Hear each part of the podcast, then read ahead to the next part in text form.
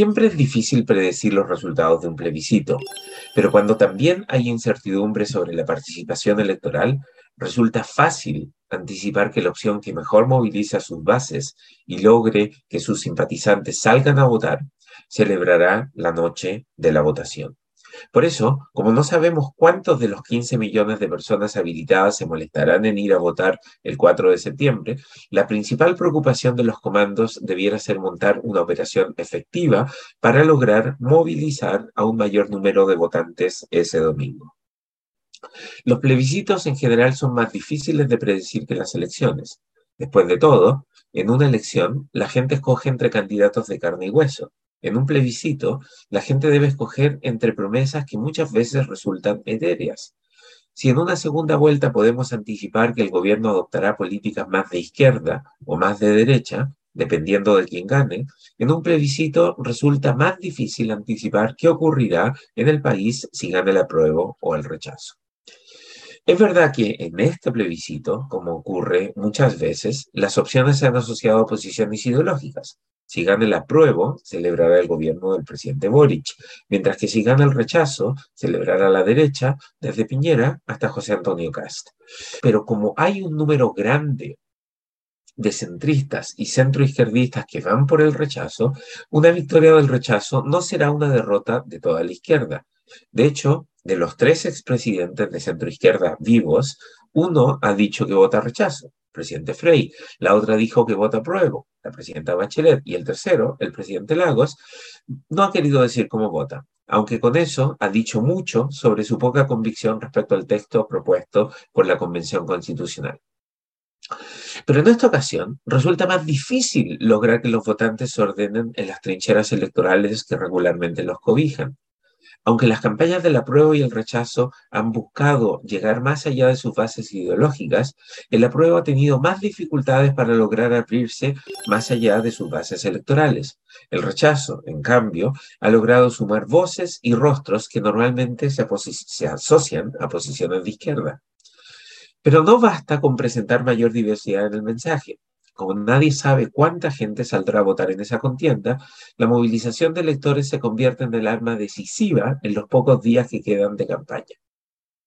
La obligatoriedad del voto y la inscripción automática pudieran llevar a presumir una participación mucho mayor que el rango de 45 a 55% que hemos visto en años recientes. Pero como votar es parecido a aprender a fumar o a conducir un automóvil, es improbable que alguien que no lo hizo antes de cumplir los 40 años lo vaya a hacer después de esa edad, es razonable anticipar que aunque la participación aumente significativamente el 4 de septiembre, estaremos lejos de llegar a un 90% de participación electoral, unos 13,5 millones de personas. Afortunadamente, no se necesita un aumento tan grande en la participación para ganar la balanza. Si los 8,4 millones que votaron en la segunda vuelta de diciembre de 2021, un 55,6% del padrón, pasan a ser 10 millones, un 67% del padrón, la entrada de nuevos votantes fácilmente pudiera cargar la balanza para cualquier opción más allá de lo que digan las encuestas hoy.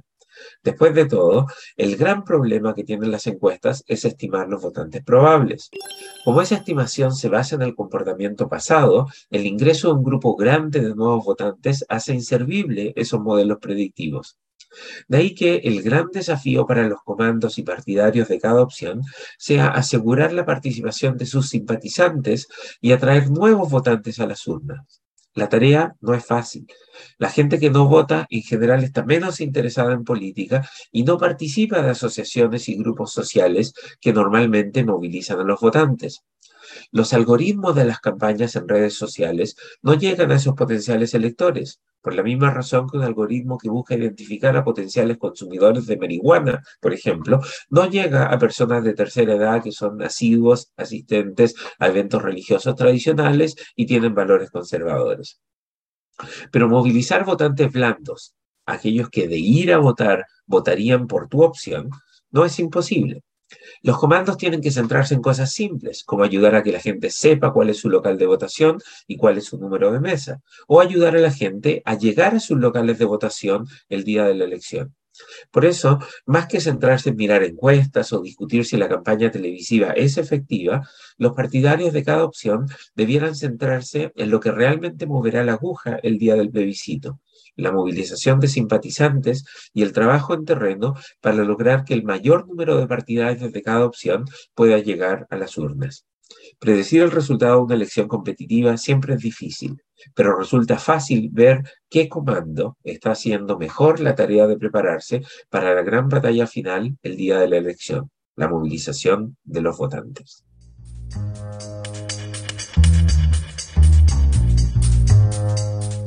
El libero, la realidad como no la habías visto. Haz que estos contenidos lleguen más lejos haciéndote miembro de la red Libero.